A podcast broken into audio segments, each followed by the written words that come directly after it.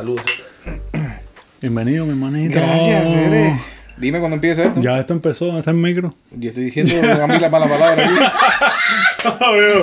P- Pégate el, el micro más para ti. Para acá. Sí, más o menos. Tiene una pila de pelo de aquí. El padrino. Es lindo de Murumbí. Hacer, gracias por tirarme el cabo, men. De Este es nada, el primer, la primera. Eso como lo ves. Espérate. Esto lo edito. Como ves, tengo esto aquí cuadrándose que no lo tengo perfeccionado todavía. Para la gente que esté mirando, ya estamos tomando café. Café con Blanco. salsa. ¿Cómo es? Sparkling water. Sparkling water. Somos Yuma, Cere. El padrino Leonel Jiménez. Hacer. ¿Qué bola? Bien, Cuéntame, sabroso. ¿cómo está la vida? ¿Cómo Ah, estamos usando mejor imposible. coño. Mejor Estamos- imposible. Estamos, bien. Con todos los problemas que están pasando y todas las locuras que hay en el mundo, estamos en la playa. Estamos vivos por lo menos. No, no, Aunque no, se vivos. esté pinchando como, como a lo mejor, bueno, como antes se trabajaba constante, era toda la semana. También vino bien un poco, para mí, ¿no? En particular, eh, un poco de descanso y un poco de tranquilidad y eso, porque era fuego constante ahí. Pero ahora estoy, estoy más, tra- más- mucho más tranquilo. ya. Ya con ganas también de regresar un poquito, ¿no? Poquito a poco. Pero eso viene, eso viene. Ya. Pava, tú me preguntaste ahora a mí el apellido y tú sabes que yo no me sé todavía tu segundo apellido. El Yo- segundo, en Estados Unidos no importa. ahora me estabas hablando de eso y no me acuerdo. ¿Cuál es el? Valdés. Valdés. Como Víctor Valdés, portero, que era portero de, de Barcelona. Oh, pava, es que siempre o te Chucho conozco. Valdés, salvando las grandes distancias. no, no, joda, usted un maestrazo loco. Eh, porque cuando te conocí, me dijiste, lo primero que me dijiste fue poeta. eso es que todo el mundo me dice eso. ¿Cómo O sale me eso? decía. Sí, porque ahora, ahora yo te estaba buscando y sale como mucha gente te dice Guajiro también. El Guajiro, pero ella más el Guajiro fue más aquí en Nueva York. Porque el primer disco, recuerda que fue un Guajiro en Nueva York. Ese es el nombre del primer disco. Y por eso que la gente, ah, Guajiro, Guajiro. Pero antes de toda la vida, de que, desde el campo, eh, poeta. ¿Por qué el poeta? Porque empezaba, empecé a improvisar. Yo era improvisador, poeta de esto de la- del campo. Sí. que en Cuba es un- hay una tradición muy grande de eso. Y entonces ahí fue que, que empezó esto del poeta, todo el mundo del poetica y del poetica el poeta. y ya cuando sea viejo, ese era el poeta viejo, supongo. El poeta- entonces, Eso viene por la barriga. entonces la cosa empieza desde, cham- desde chamaquito ya tú con la Cuatro mujer años, ahí. ¿Cómo Yo no fue? me acuerdo, pero dice mi mamá que, que a los cuatro años, ella me, en San Diego antes había uno, uno, una cosa que se llamaban rincones campesinos, los domingos, por la mañana. Ok. Entonces habían varias actividades y una, dentro de una de las actividades había un, un- una tarima que venía un tresero, un laudista, un guitarrista, un bongocero, uno una clave. Y, acompañaban a los poetas y habían controversias, habían eh, como eh, diferentes tonadas, habían tonadilleros que le decían en, en el, en el campo.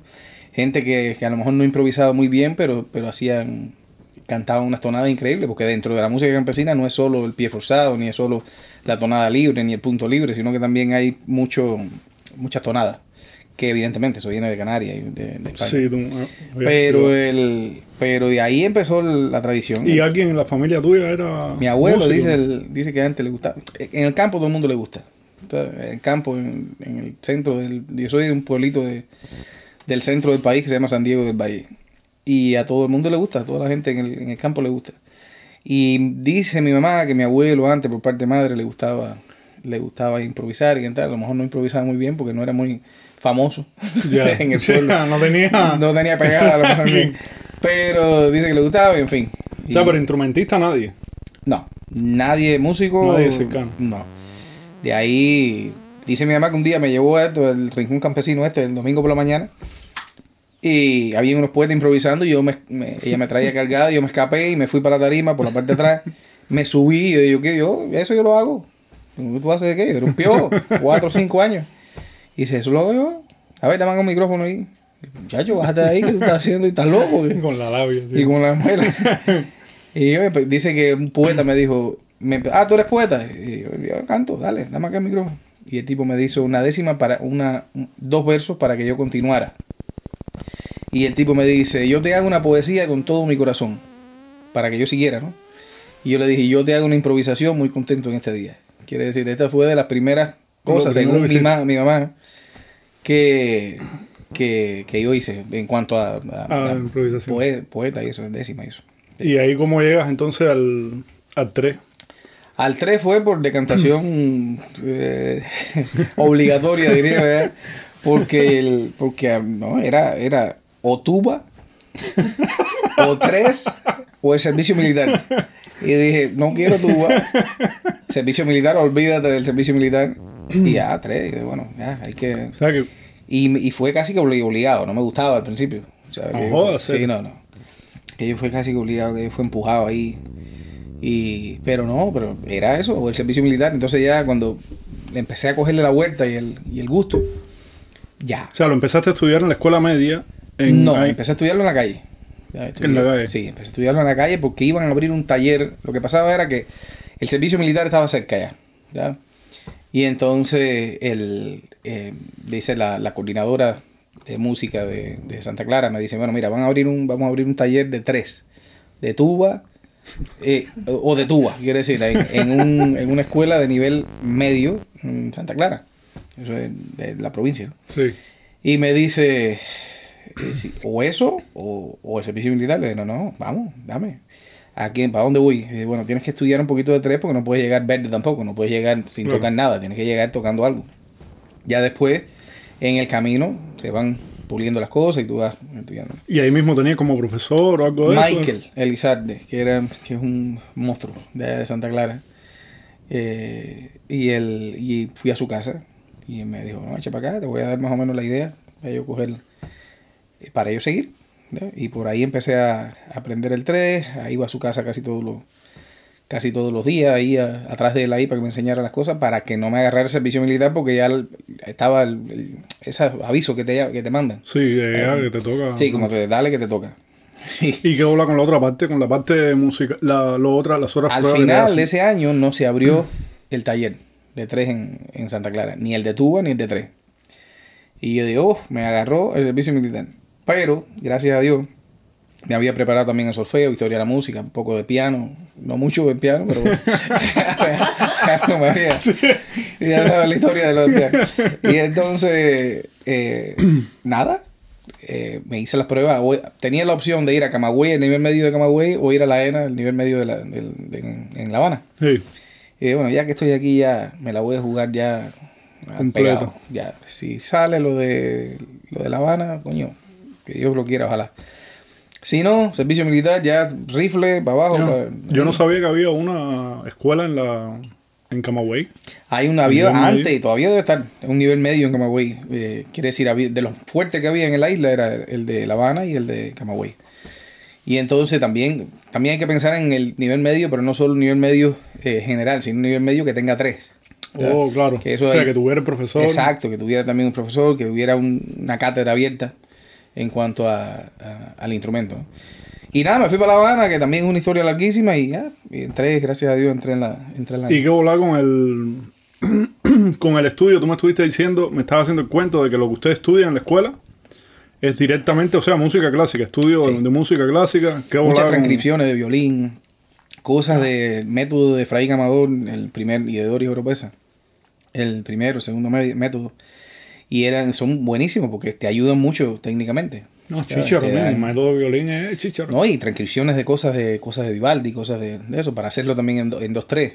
Por ejemplo, había uno que cogía la melodía, el otro cogía la parte abajo. Ya. Y entonces eh, sonaba de lo más interesante porque era ¿sabes? cosas de barrocas y cosas de estas así que sonaban Sí. de lo más lindo en el, en el 3 con el, con el sonido ese metálico que tiene. Sí. Y claro, eso te ayuda muchísimo con la, con la técnica, te ayuda muchísimo con, con la interpretación. Para mí, yo que venía de... Yo no vengo de la guitarra. Claro. Casi todos los treseros vienen de tocar guitarra, yo no. Yo venía de dirección coral, de canto coral. Ya. Yo venía de otro mundo y más décima y campo. O sea, lo mío Claro. era... De hecho, todavía hoy no sé tocar guitarra. Quiere decir, llevo más de 20 años, yo creo, tocando el tres y, la guitarra es poco. Pero no, eh, eh, ¿Y cómo, cómo cogiste la... ¿Con quién estabas pinchando en lo que estabas de, de... Porque tú me habías explicado que para coger la talla cubana, o sea, el ritmo cubano y todo eso, tenías que estar pinchando por, por la calle. Sí, ¿Cómo era a ver, cosa? yo, yo siempre quise, los primeros dos años por lo menos, es encerrarme con el tres clásico, todo lo que todo lo, lo más que pude. Quiere decir, todas las, las obras estas del libro este que te dije de Frank Amador, transcripciones y cosas así, yo las, las hacía y me olvidé completo de la onda música popular. Porque Julito Martínez, que fue profesor mío de, de tres de la, en la ENA, me dijo, no, trata de los dos primeros años, si puedes. De cerrarte full. Ciérrate para la técnica, porque la técnica es importante en el instrumento. O sea, no es lo mismo eh, tocar limitado técnicamente que después tener la libertad. El- el- el- la música cubana tú la llevas, tú eres cubano, tú la, es una cosa que la vas a agarrar. Porque a mí Claro. la calle vas a- te va a sobrar tiempo Para cogerla. para coger la calle porque es una cosa que, que, que va a salir en algún momento. El tres es un instrumento popular, de todas Claro. maneras. Claro. Y, pero trata de cerrarte un poco con la onda de la técnica, con las cosas, las obras clásicas, con las cosas así, y así fue. Los dos primeros años cerrado. Y ya el tercer año empecé con un grupito por ahí por la calle, por acá, tratando de hacer algunas, algunas cositas. Evidentemente, al principio, imagínate tú. al principio yo cogía coño, el, el changüí. Imagínate tú, a tocar un changüí. Con todos los tiempos estos sincopados y, y arriba, que no hay nada a tiempo, que todo es en el aire. ¿Y esto cómo es la historia? Cogerle la- el swing a eso. Y, y en San Diego, o sea, tu referencia atrás en San Diego no tenías nada, ni idea, con talla rítmica, No, nada. no, no. En San Diego, acuérdate que el ce- centro de la isla es más campesino, más, más de la onda de las Canarias, más otro tipo de onda. El, el Changüí es más oriental, más guantanamero, más Santiago, ¿sabes? Ese tipo de, de lugar y es mucho más sincopado y mucho más de eso. Yo de eso había oído muy poco. O sea, que llegas hasta la ENA completo. Yo dos la años después de la ENA. Sí, sin- sin nada de eso. ¿Y qué te daba el tipo eh, el que te enseñó? ¿El 3 en la ENA? el- no, el 3 en San Diego al principio. Te daba igual como métodos clásicos. Ah, no, no, el, el 3 en Santa Clara, es En Michael. Santa Clara, sí. No, él más o menos me, cositas así de escalitas y cosas así de, de, Claro, obras, así, algún tumbadito, pero una cosa bien elemental, para no más, para más que nada no entrar en cero. Claro. a nivel medio, ¿sabes? para yo llegar y tener una idea de lo que iba, de lo que iba a hacer, ¿sabes? Mm. No, es, no es llegar allí y decir, "Eh, yo no sé nada de tocar tres. Sí. No te veo tomando. Después Aquí dice que mira. Cafecito, Mira, mira por dónde voy. Mm. Papá, entonces. eh, ¿Qué pasa? El piano. Como te gusta a ti, brete. Yo no le quería preguntar. como te gusta el a. Porque me, me dijeron por aquí, voy a estar eh, tristeza junto al mar, ¿te suena? Muchacho, yo arrastré tristeza junto al mar para la gente que tenga conciencia más o menos de, lo que es una obra súper elemental, básica para los niños que empiezan a tocar piano, pero yo venía, de que- imagínate, del campo. Yo la- la- la- y eso del piano, muchacho, y más con los portatos. Olvídate del portato y olvídate nada de eso. Eso es muy delicado. Tú tienes que tocar el cangre yuca para abajo. Muchacho. Y me aprendí Tristeza junto al mar de milagro, sí. Y con Tristeza junto al mar me gradué de la ENA. Entré en el pase nivel, pasé el, pasé el, el, el pase nivel con Tristeza junto al mar. Lo toqué el primer año, en las pruebas del primer año, segundo año, tercera, todo, todo. Me gradué con Tristeza junto al mar. Le tengo un Vamos. cariño especial. Tengo que escucharla, estoy loco por escucharla porque tengo la mente. Tú tocando la pieza, pero no me voy con la. Bueno, en la- ti, ti, ta, ro. Esto de aquí es continuo que no cambia en toda la obra. Ti, y no te decían nada, los profesores no te. Parece que no se dan cuenta. Yo llegaba también muy serio, como que, como que había hecho los deberes de que sí, ¿no? yo voy a tocar. Llegaba a la prueba, bueno, yo lo que me sé, buena, hola, ¿qué tal? Voy a interpretarle, porque yo también lo hacía con, Un tremendo. con un swing. Les voy a interpretar tristeza junto a mí. La gente me miraba como diciendo, estás en nivel medio, tercer año, Caro, déjate de caro, que tristeza junto a mal es para nivel mental. Pero no, chicos, no, no, pasé, pasé. También estudié otras cosas, ¿sabes? Esto, Claro. Lo estoy exagerando un poco. Tuve que interpretar alguna que otra cosa. Pero de, de la que no se me va a olvidar más Sí. nunca la vida, tristeza al mal. Papá. ¿Y con quién? Cuando sales de ahí, no vuelves a. ¿Vuelves a San Diego o te quedas en, en La Habana? Cuando salgo, Cuando te gradúas de la ENA. Cuando me gradúo de la ENA, me quedo en La Habana. Eh, no, ya, ya, pues, cuando el Guajiro monta pizza de cemento, para atrás no voy. Para atrás no vuelvo. No, empecé, me, me quedé trabajando allí. Me, me gradué de la ENA y me quedé de profesor en la ENA. Quiere decir, eh, el servicio social ese que hay que hacer en, Sí. en la escuela. Después que te gradúas, era un año de, de servicio social en la, en la ENA. Y me quedé de profesor. Nos quedamos dos profesores ahí. Tremenda, tremenda experiencia. No, me imagino que de enseñar es una de las cosas que más te ayuda también a muchísimo, aprender y. muchísimo, porque tienes que lidiar con diferentes personalidades. Sea, y eso es lo, que- lo que más, cómo decir para que llegue el mensaje. A una persona se lo dice de una manera, a la otra de otra. El otro se ríe, el otro se pone bravo, el otro, ¿sabes? Hay de todo. Y entonces eh, te enseña muchísimo, muchísimo. ¿Y con quién es la primera banda que, que pinchas así ya como, como grande, un poquitico Chico. más grande en Cuba. A ver, empecé a tocar con Rebe, con Odeki, ¿Mm? eh, Changui. Papá, ¿qué hola con el changüí? Changui tiene su... su, su ¿Cuál es la...? Porque cuando estábamos hablando del disco y eso, me dijiste para tirar un changüí. Changui tiene su, Y está heavy. Sí. ¿Cuál es la más o menos así para que no sabe la es súper, diferencia? sincopado. Es como una onda, eh, ¿sabes? Muy en el aire todo es. Pata pam pite pom pim pom pim pete pom pom pim potipe. Este no es el tiempo, esto es arriba. Pata tom pim tom hey. Pata pa ti peto pete pom tom pim pom pom pom pim pom pom pim pom pom pom tin tin tom. Así. Ping. Entonces todo es en el aire y todo es. Ahora, eso cuando lo pones con la marímbula, lo pones con el bongo y lo juegas con. y hasta el bajo con es todo. diferente también, ¿no? Ay, viejo, eso se pone es riquísimo, tremendo sabor.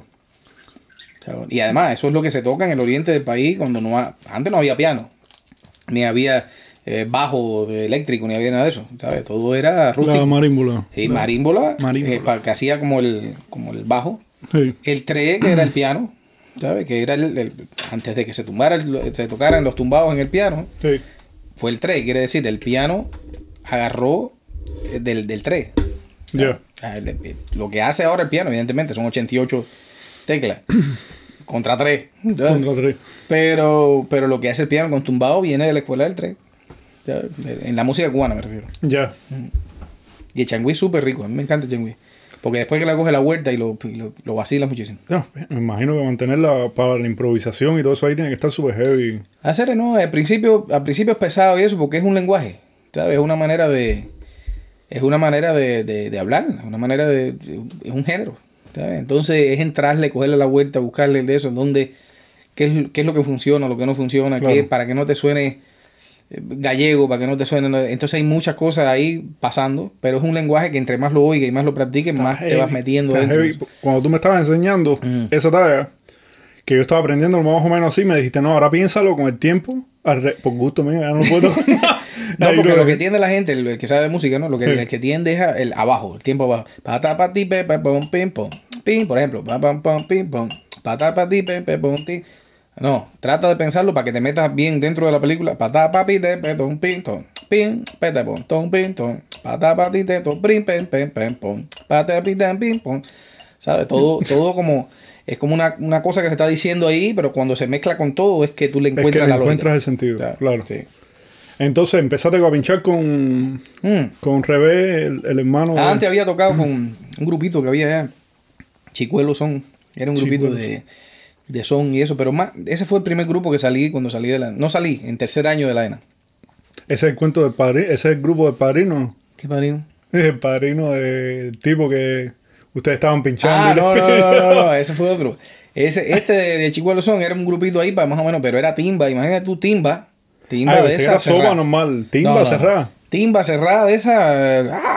y que bola con la timba el del treme. Ton, tron, ton, ton, ti, ton, ton, tin, con, con, ton, ton, ton, ton, ton, ton, te bajita. Aquello era así. Súper repa. No, no, muchacho.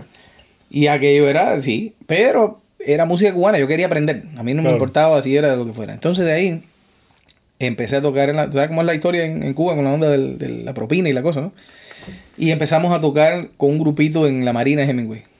Eh, yo no sé si ellos le cambiaron el nombre o lo que sea, pero el- había una. Cuando tú entrabas a la Marina Hemingway, a la izquierda había una cosa que se llama Pisanova. Entonces era, vendían pizza y cosas de estas. Y ahí en la, el grupito era- estábamos con. Éramos como cinco en el grupito. Y empezábamos a tocar ahí con, con. ¿Cómo se llama? Con toda esa gente. Todas las noches. Y eso fue lo que me ayudó también muchísimo. A coger calle. Claro, porque ahí eran todas las canciones, venía un tipo de Italia eh, o de Francia, toquen tal canción, y el guitarrista que tocaba ahí era una vitrola. Tú le echabas 20 kilos y la, cualquier canción que le pidiera de cualquiera, te la tiraba. El tipo era un- el Titi. Gente de la misma escuela. No, el tipo de la, de la calle, pero con una con una calle y con una con unas escuelas para la onda de la, de la música, de, la, de las canciones, de cualquiera, Roberto Carlos, los Bookies, Lo era Fabré, lo que le tirara al tipo, el tipo te lo partía en dos como un lápiz. Y de, No, de- lindo. de extranjero. Y me acuerdo que un día viene un italiano, el cuento que te gusta a ti. Viene el tipo y dice, con 100 pesos en la mano, con un billete de 100 dólares en Cuba, para cinco gente eran 20 pesos cada uno. Eso es fiesta, dólares. muchachos. Más la otra que cayeran esa noche, ¿no? Que era ya, bueno. viene el, viene el tipo y dice, yo quiero que toquen la, la la canción de la película El Padrino. Y yo, El Padrino, yo mirando el billete aquel, y todo el mundo, y todo el mundo pendiente de aquello. Siguiendo el billete. Muchacho, ¿no? el tipo, el padrino, un tipo, un gordón ahí. El padrino, y yo, no. Y el pollo, porque el pollo estaba tocando la flauta y era el. El Esa canción. Sí. Pero este no se sabía nada. Y yo, no, 100 pesos ya se van. Quiere decir, ya se están yendo los 100 pesos. Y arranco yo, tontito, todo, todo el mundo me empieza a mirar y dice, "¿Y este caballo qué está haciendo? Ya, yo arranqué, tontito, vamos, arriba, todo el mundo va atrás de mí, tontito, tontito. El padrino, El padrino. el padrino. Dame los 100 pesos, mío. El tipo miraba así como diciendo, este caballo está duro. Tiraron los 100 Me pesos. engañaste. Bueno, ya, era, esa es la del padrino versión cubana, ya. No, usted, te, te digo, yo cuando toqué contigo fue una cosa fenomenal porque es una, una soltura ahí en el escenario hacer eh, que estaba Ahí, violenta, men. La música es para gozarla. Sí. para pasarlo bien. Yo muchas veces, eh, ¿cómo se llama? El- La gente me dice, no, que tú quieres, prefieres tocar con un tipo que sea un animal de músico o que un tipo que sea no tan buen músico o un tipo que sea muy mediocre, pero le dije, no, no, yo prefiero el ser humano, primero, ante todo. Después, ojalá que se, sepa las canciones, ¿no? Ay, que pueda Que llegar pueda y- tocar. Claro, pero el, el- el disfrutar tocando es lo mejor. Si no es un trabajo, si no Claro, es, sí. una, factoría. Sí, sí. Y hay gente que se pone pesada y al final es una incomodidad. Una tocando. comodidad, exacto. Y te pasas ahí tres horas ahí sufriendo. No, para sufrir tocando música, porque mejor nos ponemos a, qué sé yo, a trabajar en un dealer de carro y cosas. No Ya no abrimos, acabamos de abrir ricote en o abrimos, exacto, abrimos una compañía de, de, de construcción. Papá, eh, ¿y cómo entonces te piras de...? O sea, trabajas, estabas pinchando con, con RB, Como de que, con Odeki RB. que a- a- de hecho, cuando entré con Odeki, súper raro. Súper raro no, súper, súper cómico. Pero ahora uno lo mira así relajado, pero en el momento fue pesado. Porque el 10 es el tipo, ¿tú sabes tocar changuido? Bueno, yo, yo aprendo. Ya, yo sí, yo, yo sí sé, ya. A ver, toca un changuido, dale. Empecé yo más o menos con pastorita, que no sé, no, changüí de eso de la monte, de la loma, que no sé qué, dale. Tri, ten, ton, tin, ten, pom, pom, tin, tin, ten, ten, ton. Eh, ok, dale, toca eso, me decía. Y yo, tin, ton, tin, más buscando, buscando la nota, le dije, ¿en qué tono está eso? No, no, ¿qué tono de qué? Mira, tin, tin, tin. Y yo, yo, tin, tin. ya más o menos cuando lo tenía, el tipo decía, dale, dale, tin, ten, ton, tin, ya me lo cambiaba todo. Y yo, oye, me dijiste, "Te- te- te- eres la menor, pero ahora me estás diciendo aquí que eres tin, tin, tin". ya es otra cosa. Eh, no, no, no, no, tú no sabes pero mira, y ahí fue aprendiendo así. Ya. Es decir, a machetazo limpio, el changüí, dale, ah, esta, este, y ahí, dale, cámbialo ahora, muévelo, dale, ábrelo. Cosas así. ¿Y tú fajado, o sea, tú con un piano también? Con un ¿O era- piano. Oh, ¿y cómo se arreglaban esas...? Nada, hay que tener mucha. El pianista se tiene que adecuar al tercero. No El tercero es el al- que manda. Sí. No el tercero al pianista y más en el changüí. ¿Sabes? Tú no puedes chocar con el tres. Ya, Tú tienes que, si eres un pianista bueno, que tuve la suerte de tocar con, con gente que respetaba eso, era, era atrás del tercero. Quiere decir, a ver. O sea, el tipo amarrarse a tu tumbado. Sí, más o menos, ¿no? Y florear también, él podía florear eso, pero no, no fajarse eh, ni, ni en contrapunto con el, con el tercero, porque al final era una bulla, lo que se hace. Claro. Y entonces también, claro, en Cuba tú tienes que tocar un po- poco de timba también y cosas para calentar la, la gente, ¿ya? porque no es solo Changüí cerrado, porque era una banda con trombones Claro. y, y con timbal y con una pila de cosas. Evidentemente, el Changüí no, no es así, quiere decir, no, originalmente el formato no es de ese formato. No es tan grande. No, pero, pero sí, era, tú le oí- oías la onda de Changüí de Monte ahí y encima de eso la onda timbera más contemporánea. Si tú me Sí. dijiste que este tipo se ponía súper repa de tocar toda la madrugada No, completa. no, yo era horas, horas, horas. Yo amanecí varias veces. Quiere decir, empezamos a tocar a las 2 de la mañana, el sol salía, los gallos cantando y nosotros ahí dándole. Y yo, mira, digo, ¿hasta cuándo va a hacer esto? ¿Hasta qué hora va a hacer esto? ¿A qué hora nosotros vamos a parar aquí de tocar? ¿Y qué tocaba el tipo? ¿El tipo cantaba o tocaba? Él armaba su lío ahí, él, él- él- él- no cantaba. Era como el... Como revés normal que ya está suelto ya, que lo que Exacto. hace es dirigir los que... Sí, él se quedaba ahí adelante más o menos y marcaba y daba los cues.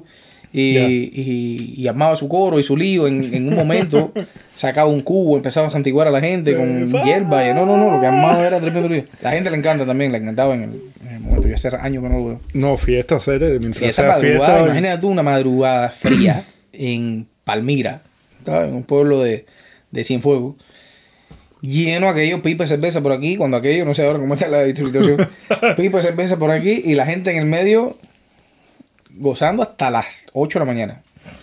El récord de tocar seguido lo tuvo en la isla de la juventud, en el Festival de la Toronja, no sé ni en qué año fue, debe haber sido 2002, 2001, una cosa así. 2002, yo creo que fue, sí. Dos, a ver, tres y media de la mañana empezamos a tocar. Empezamos. tocar. empezado tarde. decir, antes estaba el Chispa y los cómplices tocando, el grupo de Chispa y los cómplices. Y después, entre lo que armaron, esa gente se fueron y nosotros armamos, que no sé qué, empezamos a las tres y media de la mañana. ¿Cuánta gente era en la banda? Burujón puñado de orquesta, puñado. más de 10 Oh, gente. Sí, no, 14 gente fácil. 12 menos cuarto del día, sin parar.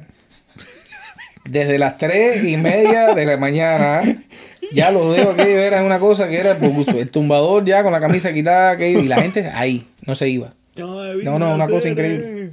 Una cosa esa que tú, tú lo dices. Tremenda calle, bro. En la calle, ahora me quedé con tres cuerdas tocando. Quiere decir, se me partían las cuerdas y yo seguía. Como que aquello no pasaba nada. ¡Pra! Seguía para adelante, dale. Oh, No, no, no, no, Tremenda calle, hacer, qué Tremenda bueno. experiencia. Y después, ¿cómo, ¿cómo es que te piras de, de Cuba? Hacer no estás tomando y ya estoy borracho, ¿eh? No, esto es, es suave. De Cuba me voy con Liuba. Yo tocaba con Liuba. Eh, después, ah, después de ver que empecé a tocar con Liuba, María Evia, la trovadora cubana. ¿Cómo resolviste la, Eh, la necesitaban un tercero y Arnulfo era el bajista de, de ella. Y él y me llamó para tocar ahí en, la, en el grupo de ella. Hicimos la prueba y le, le- gustó. Y empecé a tocar con ella. También fue un cambio de, de ambiente buenísimo también, ¿no?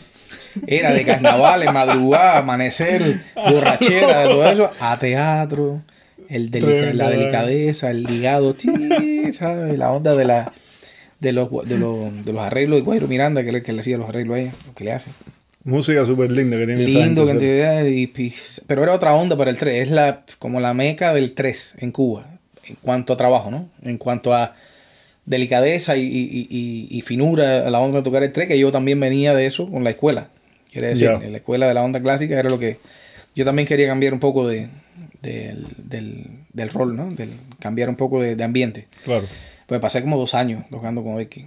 Y entonces empecé a tocar con Liuba, me fue eh, muy bien con, con Liuba, tocamos por varios lugares. ¿Grabaste algo con Lugo? Sí, grabé el único disco de Habanera que se ha grabado en Cuba. Ño, miau. Sí. Ese disco es precioso. El loco. disco de Habanera, el de Ángel y Habanera, creo que se llama. Ese disco es precioso, bro. Ese es una, la, el, ese Ángel y Habanera que, le- eh, da título al, al disco.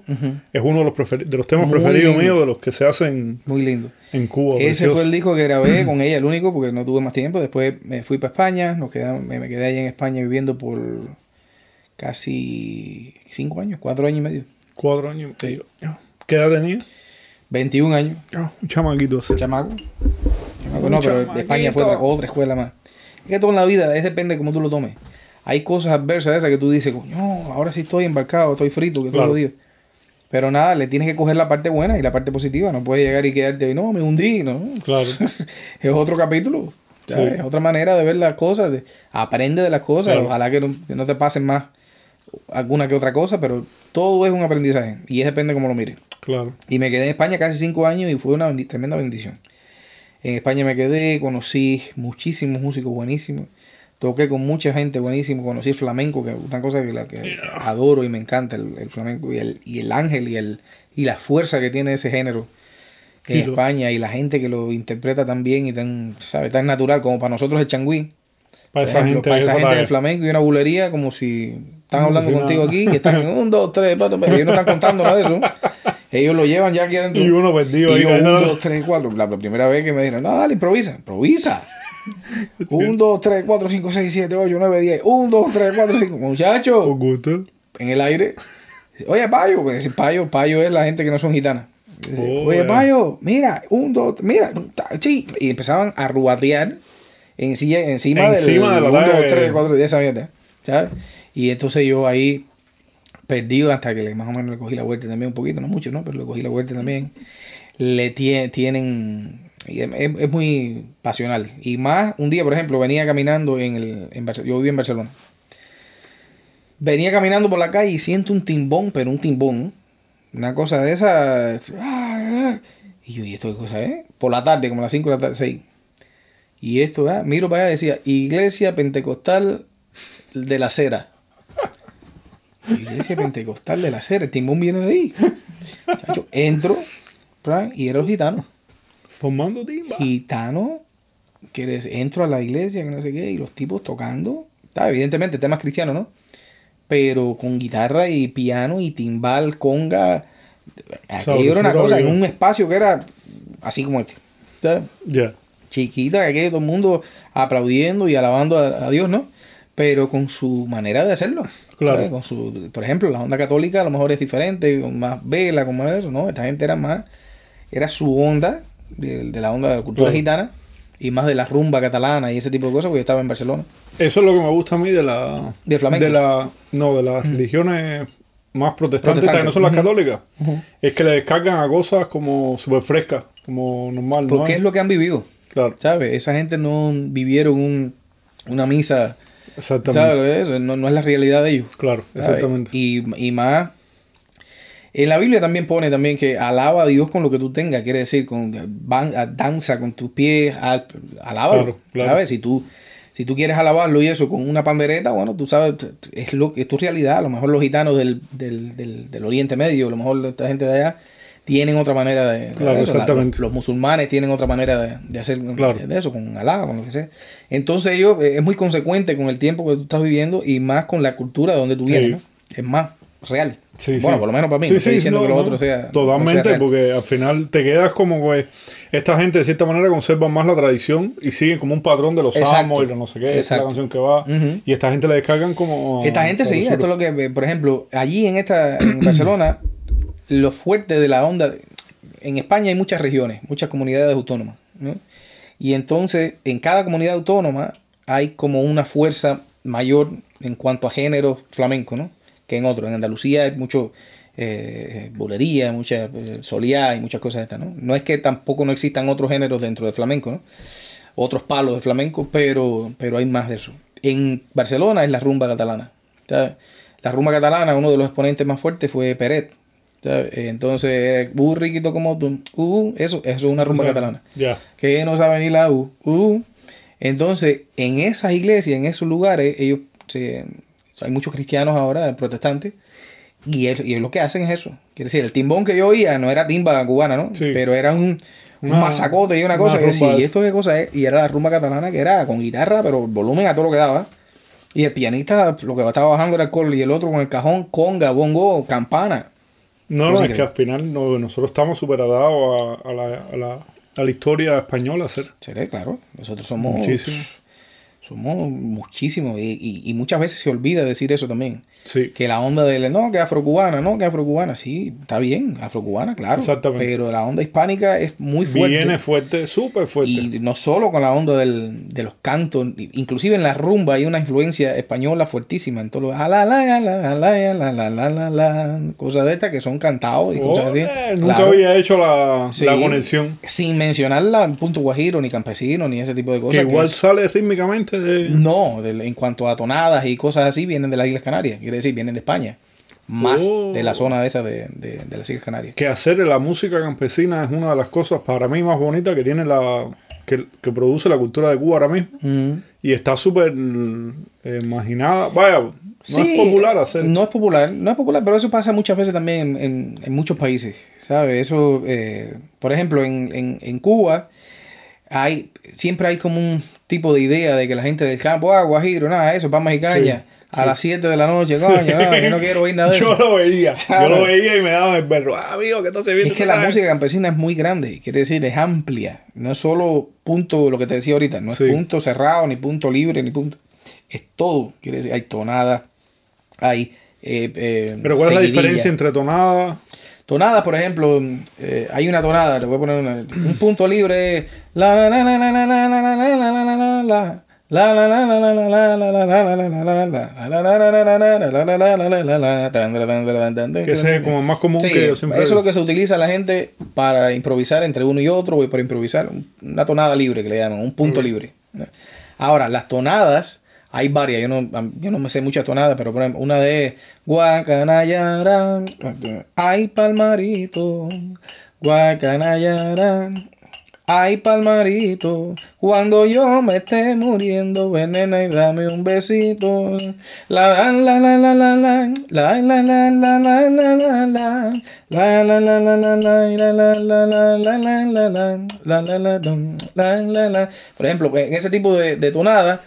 no se utiliza para improvisar.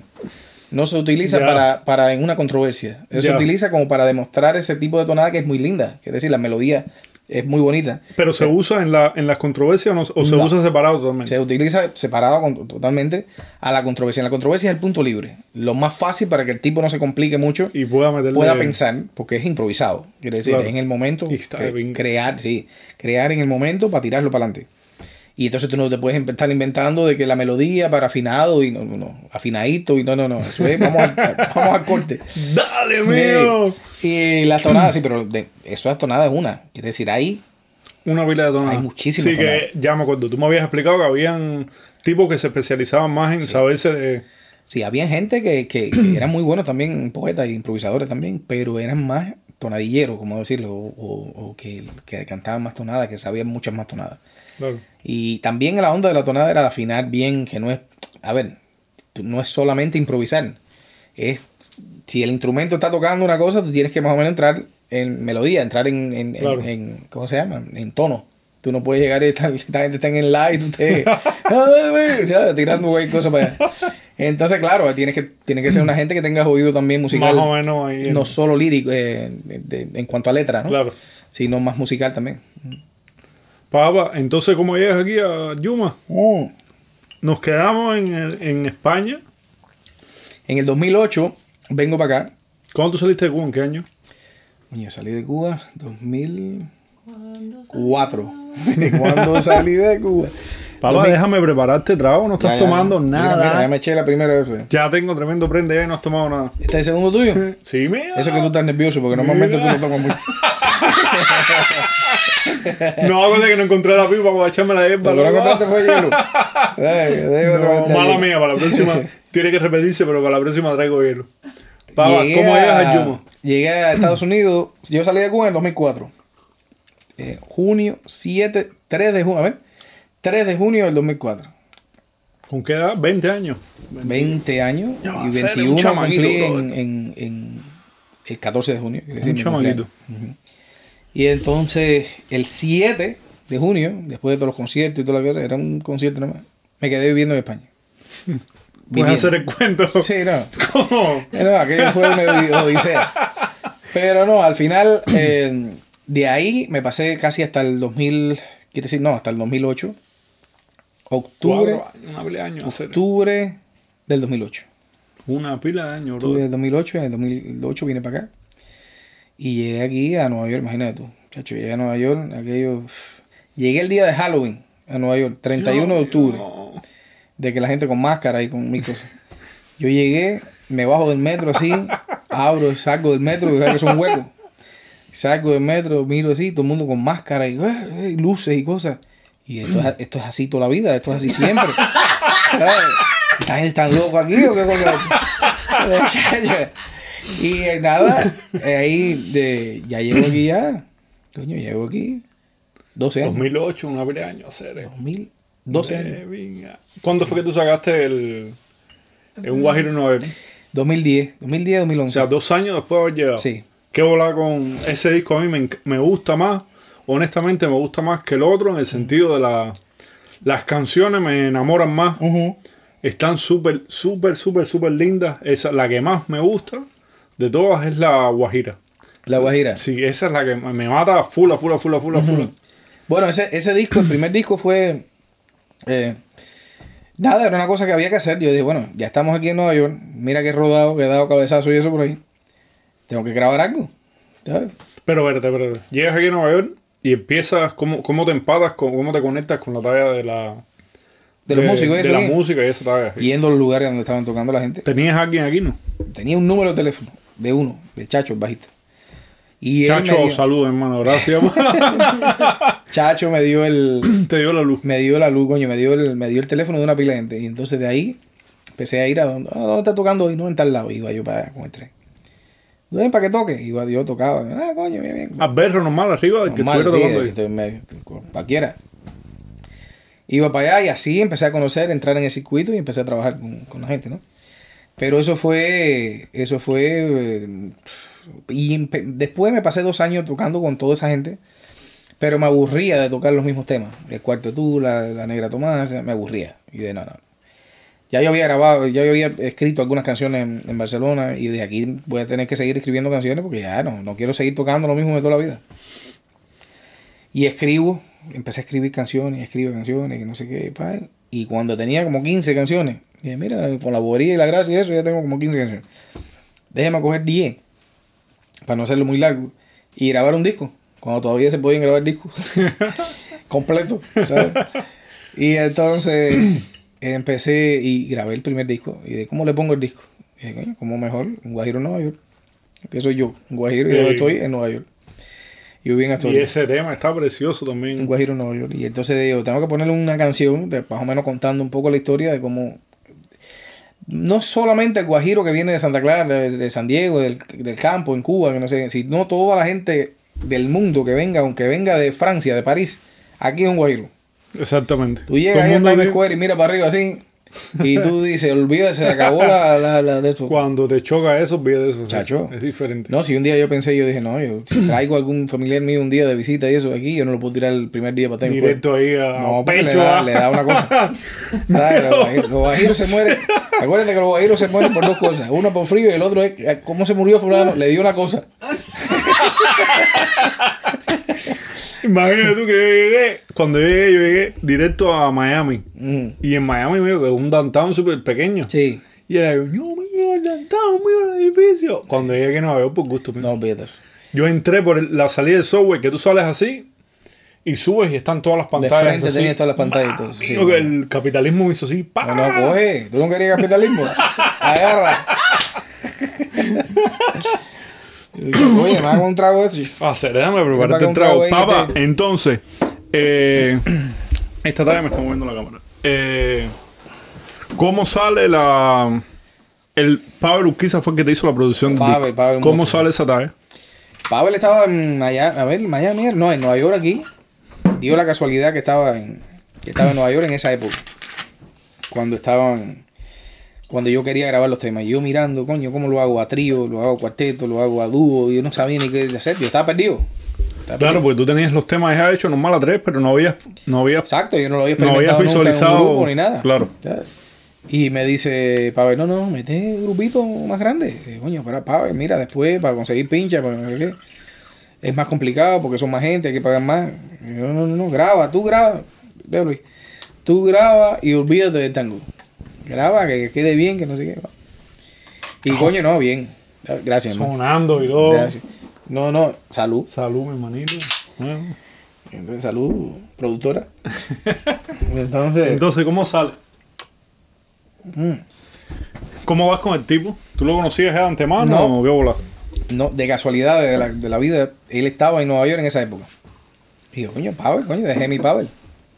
¿Sabes? Tremendo Tremenda pinche esa gente un salvaje, Sí, bro. esa gente son monstruos. Salvaje. Son de los, de los tipos de esos que hay que enmarcar dentro de la música cubana donde quiera que vaya. Salvaje, la época del- de la música cubana, cuando se escriban los libros estos de los 90, de, los, de eso, hay que poner a esa gente ahí. Totalmente de acuerdo. Esa gente ha marcado, hacer de todo, toda la música que se hace ahora mismo actual, Muchachos. está marcada por esa gente. Esa gente hicieron una pincha. No, y Pavel después hizo una pincha en, en, en España. Vivió muchos años en España también. Un trabajo increíble, y con- no solo con una gente, sino con mucha gente. Y le produjo disco a mucha gente. Entonces yo quería también. Yo al principio estaba perdido, ¿no? Yo dije, coño, sí, tengo una pila de temas aquí. Como dice Polo, tengo una, una gaveta llena de, de de canciones. canciones. Y no sé qué voy a hacer con eso. Y, y Pavel me dijo, a ver, acá, enséñame algunas canciones. Y le enseñé 10 y me dijo, ok, estas de aquí, están genial. Vamos a hacerle esto por aquí. Yo le había hecho más o menos los arreglos, pero él, vamos a meterle estas introducciones y estas cosas y estos colores por aquí. Vamos a meterle una darbuca ¿Qué cosa es una darbuca? y vamos a meterle estás un, hablando? sí, vamos a meterle un djembe. Y oh, se está Se enredando. me está esto. complicando la Sí. jugada. Y mira un cajón aquí, entonces un cabach aquí, que no sé qué. Y yo, oye, tú verás que esto ya. Imagínate tú, yo con mi idea de campo de monte. Cerrado. Ni un cabach, ni una, ni una darbuca, ni un cajón. Platillito, ¿no? Olvídate eso. Cuando eso ya tú conocías a Manny, a No. Esta gente, bueno, ¿no? sí los conocía, pero no. Pero no la da fuerte. Sí, no, de- claro, no era una. No, no éramos socios así cercanos. Ya. Entonces, no, grabamos ahí, grabamos el, el disco más o menos así como pudimos. Eh, quedó quedó muy bien. de pinga, bro. Quedó Ese disco está precioso. A mí, ese. me, a mí me gustó el, el resultado.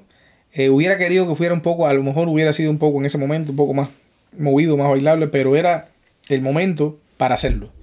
Quiere decir, para hacer ese disco era así, tenía que ser así. en Tenía que ser así, tenía que sonar así. Sí, y esas canciones, una- esas canciones estaban hechas para sonar Para así. así. Eso está precioso. Tú lo Sí. pones, hay eh, un guajiro en Nueva York. Tú lo pones, es una tarea que te describe hacer, es un sentimiento ahí súper lindo de Cuba, las raíces cubanas, la tarea de haberse ido, todo, es- todo ese viaje. Y cosas de España también. Por ejemplo, hay cosas ahí, eh, rumba, rumba flamenca. Por ejemplo, eh, hay, muchas hay muchas canciones ahí, hay cosas de África.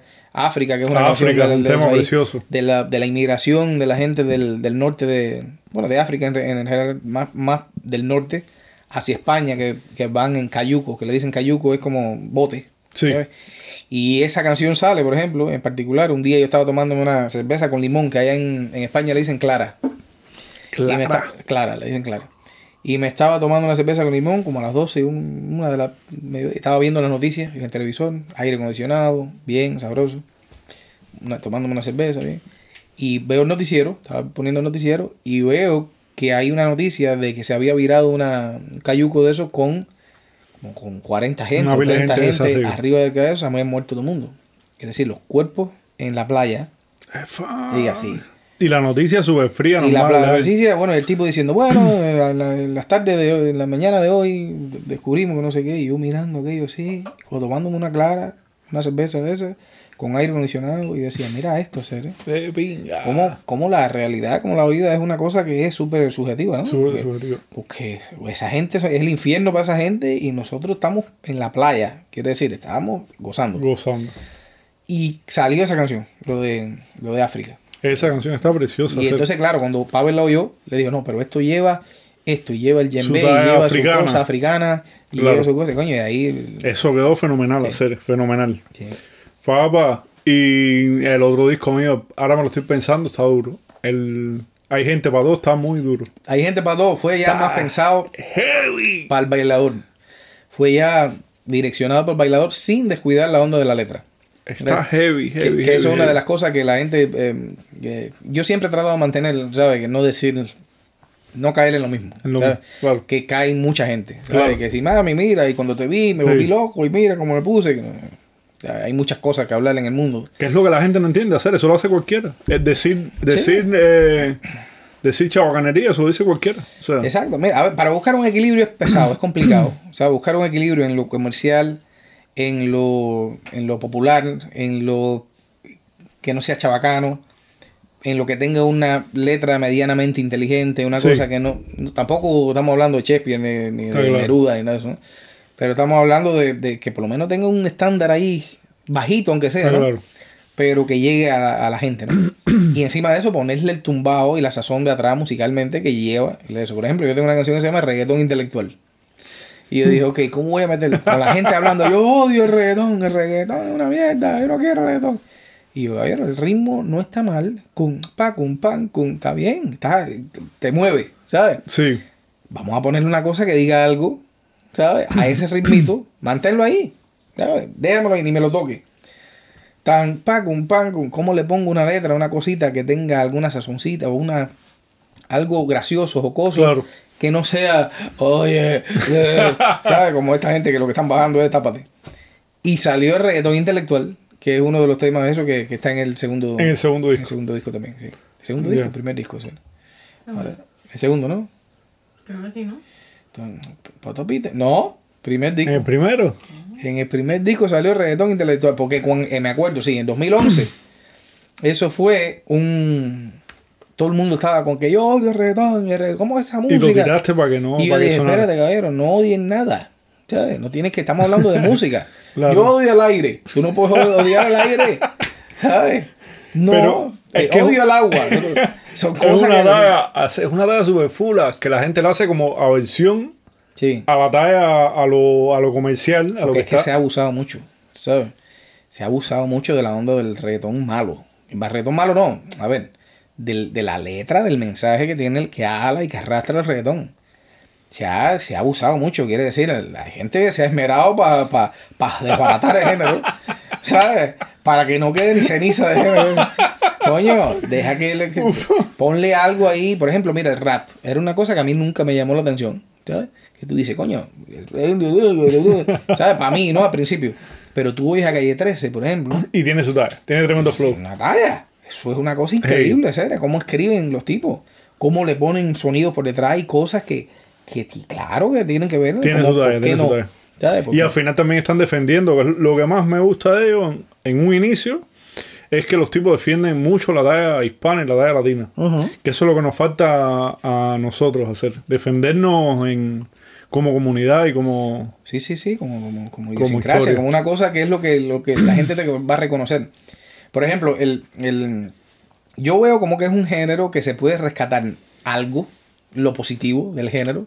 ¿Qué cosa es lo positivo del género? ¿Qué es lo que la gente mueve? Porque un reggaetón, por ejemplo, tú lo pones en Francia y la gente va a gozarlo, no entienden lo que está hablando.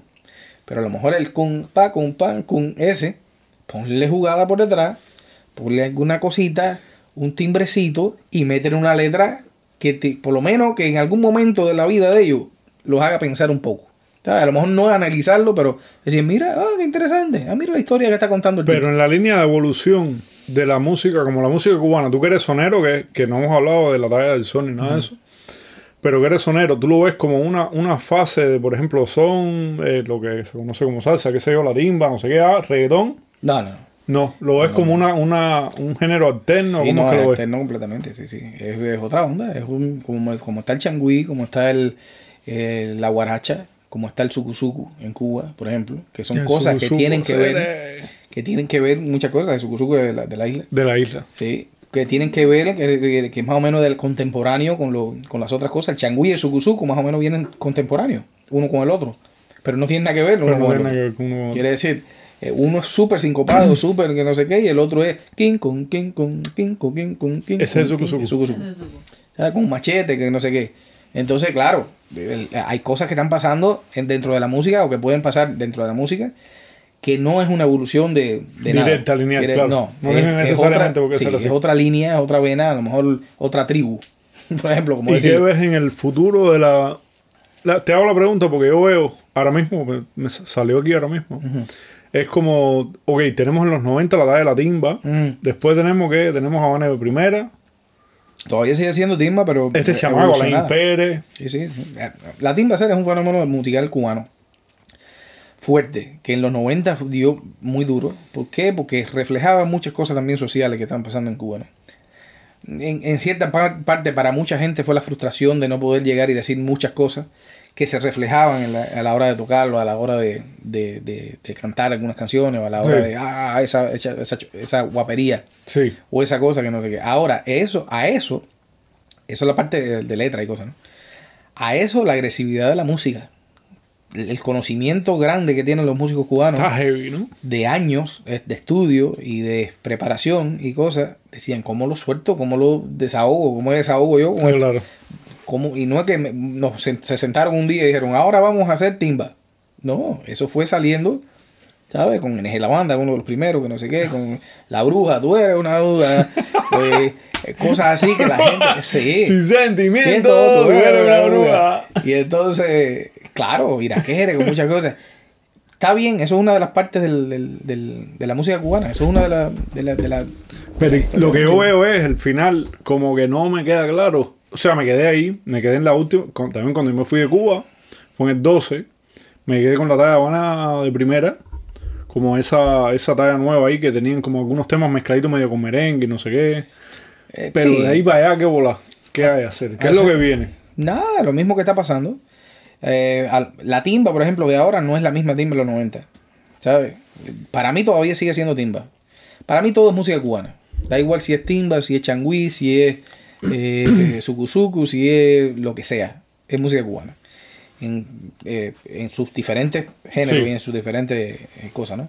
Pero, pero es música cubana. Ahora, la onda de lo que está pasando eh, actualmente es la misma evolución de la timba. La timba evolucionó y se dio cuenta en un, para la gente que fueron inteligentes, ¿sabes? Los, los directores de orquesta, gente así, se dieron cuenta que no era una cosa eh, que no podían seguir con esa agresividad constante, como en los 90, que fue bastante fuerte. Súper. Por ejemplo, habían canciones, a mí me, a mí me maravillaba, porque empezaba una canción, tú eres una nada, tú eres una amor, yo te quiero, quiero, oh mi amor. Entonces ya cantaba la canción, 16 compases de esa canción. Mamita, vamos la fila. Dale, Entonces aquello era una cosa que tú decías, no tiene nada que ver. Dale Esto agua. de lo que viene aquí. Claro. Porque era una cosa que tú lo oías y decías, coño, qué bonito. También era la influencia, ¿se acuerda? Era la influencia de la salsa erótica que le decían. La No salsa erótica de boricua, bueno, de Nueva York y de Puerto Rico, que fue, que fue famosa en los 90. Claro, que era una vez, eh, coño, ¿cómo eran las canciones aquellas del- de la Salsa erótica. de la salsa ¿De aquella? quién? Eh, ¿Quién? Jerry Rivera y toda esa Jerry gente. Rivera. Sí, ¿cómo se llaman las canciones aquellas? No, me- Hacer Jerry Rivera no era el crack cubano. no, no, no, eh, boricua.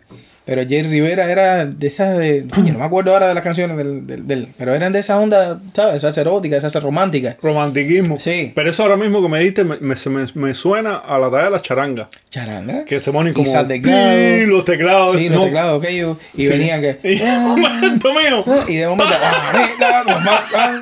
y entonces, ahora es una onda súper musical. Ahora están... Es que ese reconocimiento que hay en que hay en Cuba musical es una cosa increíble. Está muchas veces, muchas veces el, si no tienes control, es como un tipo que se sabe un diccionario completo de palabras, ¿sabes?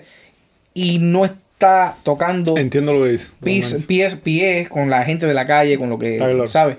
Entonces te está hablando de, de la luna y de las estrellas y una cosa, y, el- y la gente de la calle se te queda como que. ¿Qué estás hablando? Sí. Entonces, claro, hay que tener el balance que te decía ahorita, ese balance entre lo, entre lo, lo bueno, cultural, Está claro. y o, o- o la, onda musical, que no esté tan banal ni tan simple. Está claro. ni- y la letra que no sea tan banal y tan simple, pero con, tampoco que se vaya para una ópera. Es que, sí, ¿sabes? es que ahora mismo, el así, el tipo que veo adelante, adelante, adelante en Cuba es eh, Alain Pérez, que es un salvaje, un genio, para la pinga, el tipo es un monstruo. Pero todavía me le falta algo de, de canción, comercio, de comercial, de, de- comercial, algo Es más. también así. pensar en el también acuérdate cuando uno tiene mucha información, lo mismo que te decía ahorita. Es muy bueno, el tipo es muy bueno. Hacer. ese tipo es un animal, Ese tipo es un genio, es muy un bueno. genio, un monstruo. Ese tipo es un músico Un entero, es- es completo. Quiere Sí. decir, no hay nada que, que tú le digas, "Ah, el tipo te puede grabar un disco él. Él solo. No, el tipo es un genio hacer. Quiere decir, él te graba un disco y llama a un trompetista y un trombonista y ya tiene el disco. Quiere decir, No le hace falta más nada, no, mi. un- a él nada más que le tiene que pagar al trompo- a un trompetista que le haga dos voces de trompeta Y todo lo demás lo a un trombonista que le haga a lo mejor dos voces de trombón. Ya. El tipo es un genio hacer. El tipo de Él te canta, te hace los coros, piano, timbal, conga, bongo, tres, guitarra, bajo, Ya. todo. Yo lo vi por primera vez en- tocando, yo creo cuando él estaba en España o algo de eso, tocando el- un trío de jazz, un cuarteto de jazz que él tenía, una cosa así. Sí, sí. Talla de jazz. Pero después empecé a ver las pinchas que el tipo había hecho y me eché unos videos de, de él tocando con Isaac Delgado en, en la Casa de Cultura de Vedado, una cosa de esa. Ah, No, no, no, sí. a Eli- recogerse, Eli- Eli Melón. recójanse. Eli Melón con Ese chamaco, ellos sacaron un libro. Hay un libro que yo le compré a Maida para que estudiara piano, de tumbado y eso. Que tiene, que él tiene una sesión también que él pone bajo. Ujú. Que tiene videos y eso en YouTube, pero por gusto, mijo. El tipo No, te dice, increíble, muy bueno. toca esta talla, ay, mío, por gusto. Usted está a un Pero es que nivel eso- muy eh, lejos. por eso es lo que te digo, que hay que, eh, hay que entender también esa gente que son así. ¿sabes? Por ejemplo, hay, hay genios que son mm, de física cuántica, por ejemplo, ¿sabes? que los tipos no pueden tener una conversación contigo. Está claro. ¿sabes? Que Claro, los tipos eh, están en otro lado, que no es el caso, ¿no? En el caso Claro, de, de. Alain, el tipo es muy musical y eso, para mi criterio, es un animal con ropa. Pero eh, para la onda comercial es buscarle la onda de la vuelta comercial, más nada. Claro, Él claro. ha hecho dos o tres cosas muy buenas, Sí, sí, cosas sí. comerciales que. "Yo, está ahí. Está está, claro. está en el lugar casi ahí, por ahí, ¿no? Pero nada, es que tiene mucho conocimiento también. ese- no, papá. Un mira, un tipo que me mata a mí, que yo creo, lo que pasa que es para Cuba. Y tú sabes que Cuba es un mercado súper cerrado, que está subvencionado, que ahí no hay venta, no Y existe nada. regional, súper regional. Pero hacer David Álvarez y juego de mano, yo no sé, yo no sé nada de son, no sé nada de, de música cubana en general. Pero ese tipo, cada vez que yo lo oigo, bro, en las canciones, cualquier disco que me ponga, pones cualquier canción, A A lo que, lo que- a mí- a- uno de mis, de mis goles en Cuba, como le dicen aquí en, en Gol, en Cuba era tocar con, con Juego de Mano. Yo estaba en Cuba No cuando. Sí, yo estaba en Cuba cuando ellos estaban pegados con el. Cuidado con el Cuidado, perro, perro, que muerde callado". Eso. Y estaban súper pegados. Y yo decía, coño, yo quería tocar con esa gente. Y estaba ahí tocando mi socio, el Guajiro, el gordo. Y decía, coño, ojalá algún día poder tocar No, con esa gente, que no sé qué más. Y un día me subí en Santa Clara, fueron a tocar a Santa Clara y me subí, toqué un poquito de algunas canciones con él y con ellos y eso. Buenísimo. Además, mira, eso es una de las cosas que se logró en su momento con David Álvarez. David Álvarez es un tipo que canta bien, canta muy bien, compone muy bien. tipo toca guitarra, creo. Sí, toca guitarra. Eh, Los arreglos están muy buenos, muy bien hechos. Es son. ¿sabes? Y es un tipo que el, que el, que el, grupo, el grupo, el formato del grupo era más contemporáneo, no era son tradicional. No era son tradicional. Tenía eh, piano, tenía teclado, tenía trompeta, tenía eh, trombón, tenía, quiere decir, ah, timbal. Sí, Era otra, otra mecánica, son más para acá, pero sin llegar a ser timba. Y la letra también estaba como mezclada con la de la picardía esa y el doble Ah, sentido. La de Ah, guaracha, sí, sí, el sí, guayabero, como la mecánica. sabrosura hacer. Buenísimo. Es la onda de la, la jocosidad esa cubana. Qué tipo más bueno hacer. doble- eh, doble ese es para mí el, el preferido así. Lo que Sí. pasa que es diferente en Cuba, Sí. lo que es el mercado como tal.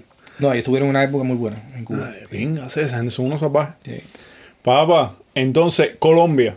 Ujú. Pa, otra cosa, no me habías dicho, en todo el tiempo que nosotros nos conocemos, tú no me habías dicho que tú habías estado nominado. Me enteré hoy buscándote en Google ahí. Estaba nominado Mejor Álbum y Mejor Canción, dos nominaciones de álbum independiente. Ah, sí, del, del de estos de americanos, sí. Sí, del- de aquí. había dicho loco. Nosotros hablamos de otras cosas muy importantes. Nosotros hablamos de, de, de- de tomadera, eh, de hacer patio De hacer patio. Eh, eh, no, sí, eso fue, no sé ni en qué año fue eso, o sea, hace como En el cinco años. 16. Sí, o cuatro años. Sí. Eh, sí, eh, me, me tomaron el disco Hay Gente para Todo y la canción. Y la canción Hay Gente pa' Todo. Como. Yo ni me acuerdo de las nominaciones. con los- ¿qué tipo de- Mejor canción, Mejor canción. e independiente y mejor álbum de- independiente, loco. Ok, bueno, eso fue en el 2016. de ahí fue una nominación buenísima porque estuvimos ya hasta el final. No, super heavy, bro. Aquí- Fuiste el penúltimo, o sea, ahí ya, con esta ahí gente, final, ahí, sí. con esa gente. Buenísimo. Tremenda, tremenda experiencia. Y ya de ahí salieron muchas cosas también. La- salió lo de de aquí en Nueva York, estar tocando en varios lugares. Ya empezaron, empezó a moverse también el grupo. ¿Cómo- pero ¿cómo llegaste a Colombia? ¿Cómo llega la talla? de Col- Tú me has hecho miles de cuentos de Colombia, pero A ¿cómo Colombia. llegaste que no me hiciste el cuento? A Colombia yo llegué un día, bueno, a- estaba en mi casa, en casa de, de mi mujer, donde vivía antes en, en New Jersey, en el sur. Y estaba un día ahí y me escriben un mensaje, mira, estás en número uno, llevas tres semanas de número uno en, en Medellín, la canción tuya de La Malicia, eh, la- Hay gente para todo, está, lleva tres semanas de número uno, me escriben un email y yo, "Eh, esto es... Spam. eh, eh, sí, no, esto es de esta gente que tienen en internet una cuenta de radio esa. ¿Sabes? Que ellos mismos te, te, te catalogan. y Ellos sí, mismos sí, te ponen ahí de ahí para Sí. comprarte, para pagarte algo. Ajá. Para que te paguen algo. Y yo decía, la próxima semana, mira, ya llevas cuatro semanas de número uno. No sé más, y van a seguir esta gente jodiendo con. ¿Cuándo? La otra semana, mira, qué bueno, ya, todavía llevas ahora cinco semanas. ¿verdad? Y entonces hablo ese mismo, no sé qué pasó en esa semana que empecé a hablar con el trombonista, este Rey David, trombonista de aquí. Y me dice, no, no, Latina Estéreo es una, no es, no es un Oh, te confirman que la talla era una talla Sí, seria. el tipo me dice, eh, es una emisora de radio de Medellín. Quiere decir, no es un tipo que en el basement de su casa o en el sótano de su casa tiene un de esos de radio. No, no. Está claro. Una emisora de, de radio de Medellín. Y no joda. Oye, me han mandado mensaje y dice que, que llevo cinco semanas de número uno. No me digas, eh, en fin. Sexta semana. Me dice el tipo, Mira, queremos, no has contestado. Contesta o Me no, ¿qué dice- te pasa, poeta? Me dice el tipo, lleva seis semanas. Sin responderme. Seis, no, no, como que no me lo dijeron así, no, pero me dijeron, lleva seis semanas eh, de número uno en el de eso de aquí. Queremos hacerte una entrevista, que no sé qué, por radio. Coño, no, bien, seguida. Déjame, bueno, sí, sí, que no sé. Y me dice, llámame, ¿te puedo llamar ahora? Sí, sí, claro, llámame, sin libre. Digo, "Coño, ya, enseguida me activé. Y ese tema estuvo seis semanas de número uno en, en Medellín en el 2000. ¿Cómo es? 2016. 2017, 2016, 2017 creo que fue. Porque en 2000, En 2016 que te nominan. sí, ese fue el otro año, próximo año. Ya, el próximo año, 2017. Hay Y- gente para todo. Sí, hay gente para todo. Entonces fuimos para, fuimos, hicieron, ellos hacen un festival todos los años que se llama Medellín en, en, en, en Medellín, en Medellín. Sí. Y me dijeron, mira, tú, vamos, ellos siempre traen al festival a los que estuvieron número uno en todo el año. Quiere decir, en enero a lo mejor estuvo un tipo más tiempo, a ese lo traen, en febrero y así, ¿no? Sí. Y entonces a mí fue el que más tuve tiempo en el eh, número uno y me, y me llevaron en... ¿Y te meten en la categoría de jazz? ¿O es- No, el Medellín es el nombre del, festival, festival completo, pero el- ellos tienen varias tribunas, va- varias, tribunas no, varias, varias um, stage, Stage, que te ponen varias, varias eh, de esto. Y entonces la gente, escenario. Escenario. Gracias, productor. la asistente La productora. productora está ahí activa. Eh, entonces fuimos al fuimos allá a Medellín, tremenda tremenda tremenda gozadera. esa- gente vive en la música cubana. Me dijiste. La así. música cubana, la música. Da igual si es cubana, si es boricua, si es lo que Pero sea. hay algo ahí en particular con la música cubana, ¿no? Ahora es más- hay más. El, el- el- el- ellos tenían más, af- no más afín, sino que era lo, ¿sabes? lo que ha pasado con la música cubana, ¿no? Desde, que, desde el 59 para acá. Pero ellos, eh, claro, ellos, los más famosos allí eran los boricuas, la gente de Nueva York, Ya. con las canciones esas eh, de toda la vida, los clásicos que son Como salsa normal. como salsa, sí, salsa. Entonces los cubanos en, esa, en ese mercado no era una cosa muy conocida. De hecho, cuando yo voy, en el 2017 creo que fue, eh, en, la, en la guagua teníamos un autobús lleno de gente, de artistas de Puerto Rico, de aquí.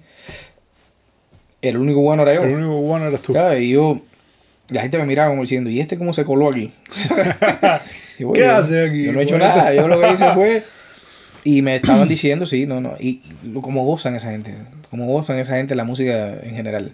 Lo se sabe, mira, yo llegué al aeropuerto de allí, se sabían las canciones, las letras de las canciones mejor que yo. A mí se me olvidan las letras de, mi- de mis propias canciones. Se sabían las canciones de, las- de eso. Sabían de dónde yo venía. Sabían, me decían cosas de que, coño, la gente de San Diego, que no sé qué. Y yo, mira, cómo esa No, sabe, serio, porque leyeron en algún lugar en internet, porque Que estudian buscaron- eso. No, qué bonito. La gente en la calle vendiendo el disco mío pirata. Mentira. Sí. no te encontraste en nadie. Y yo mirando aquello y yo decía, "Guiñón, haciendo billetes conmigo. ¿no?". Pero no, no, no, la pasé muy bien. Fui con Jorito. Fui con Jorgito Jorito, Bajista. el bajista. Bajito. Ojito tiene que dar una entrevista a hacer. Viene para acá pronto. Papa, entonces eh, tiras el. Hay gente dos. Y entonces aquí en, en- me comentaste que estabas pinchando, que habías pinchado con. Con Ricardo Ajona, con una pila salvaje. Cuéntame, Grabé. mijo. Grabé lo de el- un tema de Ricardo Jona. Un día me llamaron para tocar un. Para grabar un tema. Y casi siempre me están llamando. Y digo, ok, pues para allá, ¿dónde es? "No, aquí en New Jersey, en tal lugar, ok, vamos. Llego al lugar y empiezo a oír la canción. Y dije, coño, esta es la voz de, de Ricardo Jona. Y dije, "Ah, interesante. Un tipo que a lo mejor canta parecido a Ricardo Jona, igualito a Ricardo Jona. Joder, se me Y dice el tipo, no, no, es Ricardo Jona. y no me diga, voy a grabar yo con Ricardo Jona. Sí, sí, bueno, no, él no está aquí, él está en Miami, pero va para que ponga el 3 ahí para una canción. Sixto Pérez, se llama la canción. En caso que la gente lo quiera oír. Sisto Pérez, el que empieza sabe. la canción con el 3 soy yo. Que quede claro. que quede claro. y Vamos. sí, sí, sí. ¿Y cómo se llama esto? Eh, después me dijiste también que habías pinchado con este chamaco de Calle 13. Ah, coño, sí, eso salió, eso eh, fue el año pasado. Pero eso no ha salido todavía. Ellos lo querían hacer, creo que estaban grabando una cosa con los aldeanos, con Aldo, el de los Oh, aldeanos. ya. No que no ha salido, man. No ha salido. Bueno, que yo sepa. A lo mejor está por ahí, yo estoy despistado que no. ¿Y el tema cómo se llama? ni sé. Porque yo, eh, este hombre lo que como trabaja es. Llega al estudio y dice, hazme una cosa ahí que tenga una cosa así, así, más o menos. este O René. sea, te da como una talla ahí un poco Sí, abstracta. Por aquí, ah. Y yo, bueno, dale y me quedo aquí. No, no, ah, libérate. No me libero. Chiquita, libérate, eh, Chacho, y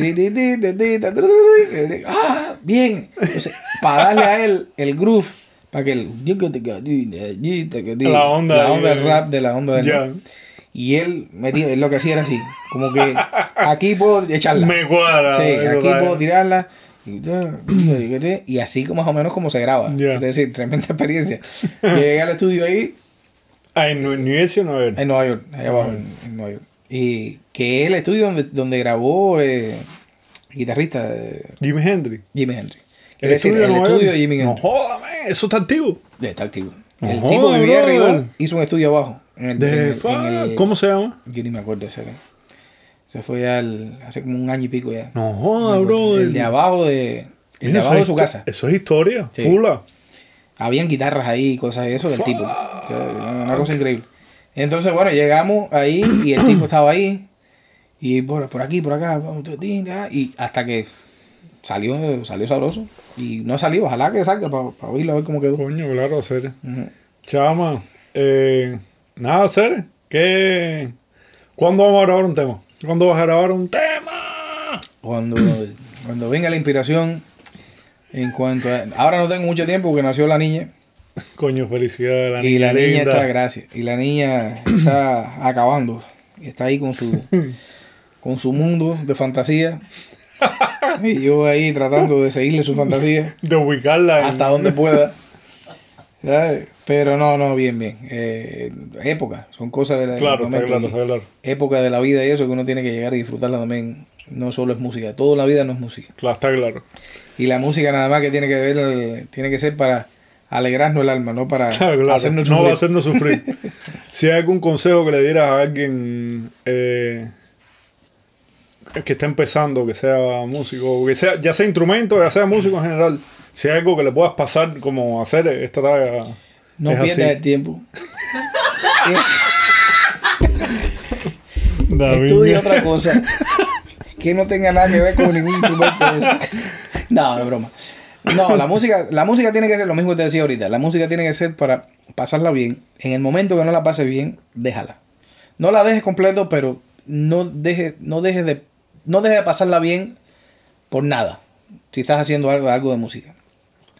Si por ejemplo a ti te gusta, nunca es tarde tampoco para aprender nada de música. Porque la gente, oh, yo tengo 40 años y no he, y no he aprendido nunca a tocar guitarra. Yo tengo 38 y tampoco sé tocar guitarra. Exactamente. Acordeón, el otro día estaba leyendo una de eso ahí. ¿Cómo usted, si usted, usted cree que con 45 años yo puedo aprender a tocar? Y con 80 también. Claro. Einstein empe- empezó a tocar, a- a- empezó a aprender, eh, eh, ¿cómo se llama? Me acuerdo qué fue lo que fue. Con, como con 60 años, con De 50 y pico años, sí. Está claro. Quiere decir que no, y, y por decirte Einstein te pongo a cualquiera. No, no, hay Quiere que meterle el pecho a todo. Hacer. a todos, nosotros, en el caso tuyo, en el caso mío, cosas. Nada se puede decir, no, yo no, porque también uno viene con el concepto de Cuba que uno tiene que ser, uno no puede ser aprendiz de todo y maestro de nada. Está claro. Está claro. Tienes que ser maestro de algo y entonces, ya, maestro de eso, ¿no? No te enfoques en una sola cosa nada más. Está claro. En la música, si puedes aprender a tocar no solo guitarra, si puedes aprender a tocar otra cosa, apréndelo a tocar.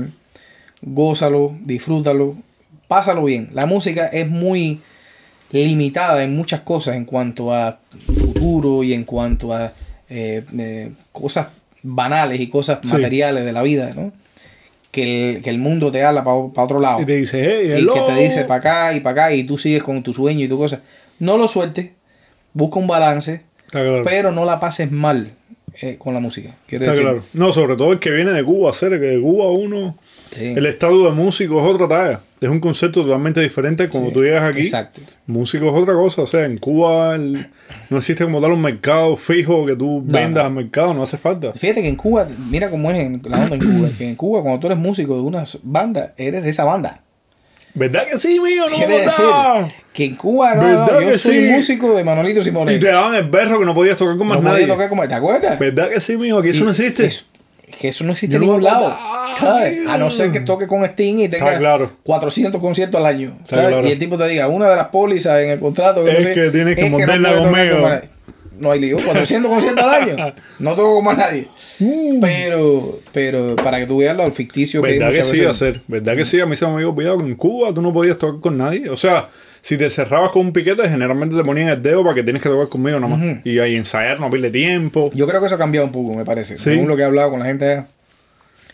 Dicen que ahora a no ser que estés tocando con un Que personaje, sí, claro, personaje esto que, que esté bien o lo que sea. Por lo general la gente se, claro, Igual tiene que los la vida. ensayos, hacer.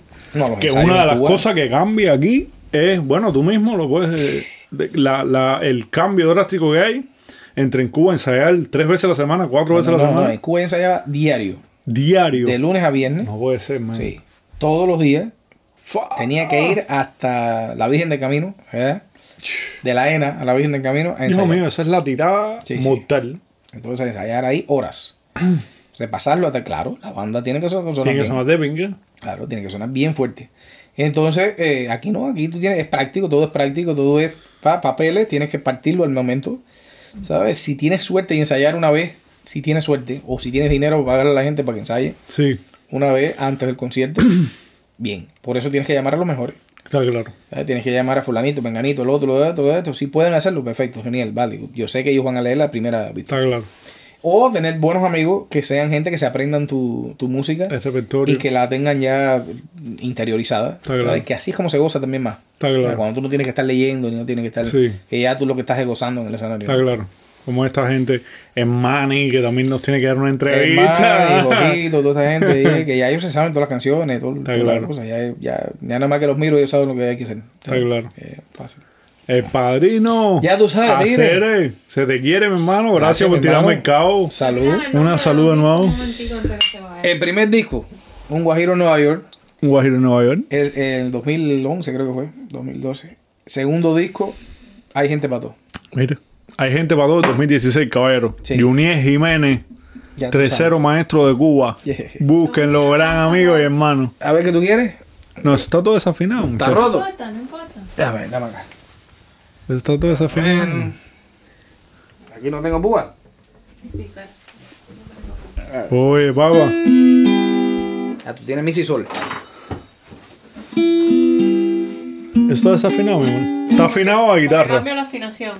Yo lo afiné a guitarra para hacerme Dos que estaba no me hace falta nada más que una, pero bueno, tú me traes todo. Está bien, a ver, Papá. Eh. Esto, esto no es un mi. no, no. ¿Tiene afinador? No, no. Oído, oído. Aguataca.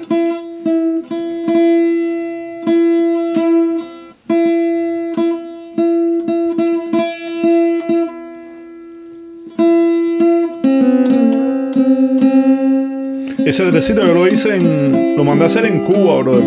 ¿Sí? Y llegando a. a salir de Varadero a Canadá. Mijo, no. Y en Canadá hizo así. Completo, menos menos 18 Fahrenheit, una cosa de esa, rajado completo. En enero. En, ¿Cuándo fue? Bueno, fue de dicie- diciembre. Yo siempre voy a Cuba en, en diciembre. Rajado completo, el culo completo rajado. Poeta Cere, un millón de gracias, mi hermanito. Vamos a cantar algo, dale. Dale, tira para acá. Bueno, eh, ¿qué hacemos? El guajiro. Esto está un poco desafinado, pero así mismo seguimos. Vamos a ver si me acuerdo tocar, tocar el 3 porque llevo con la onda esta de la cuarentena y, y de la pandemia nos tiene encerrado aquí. Guajiro, ¿qué haces tan perdido? Sin tu cangre yuca, sin la vieja cuca y pasando frío.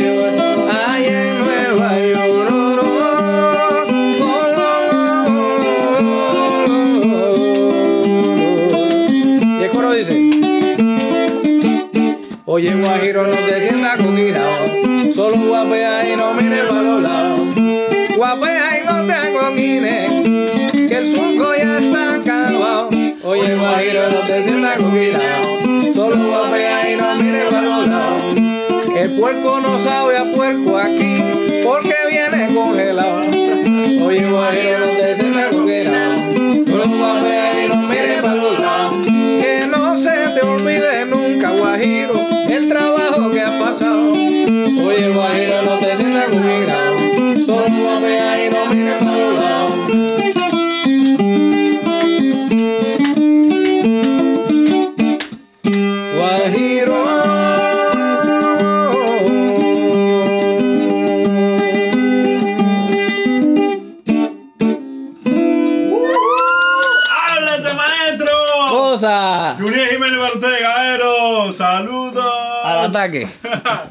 Salud.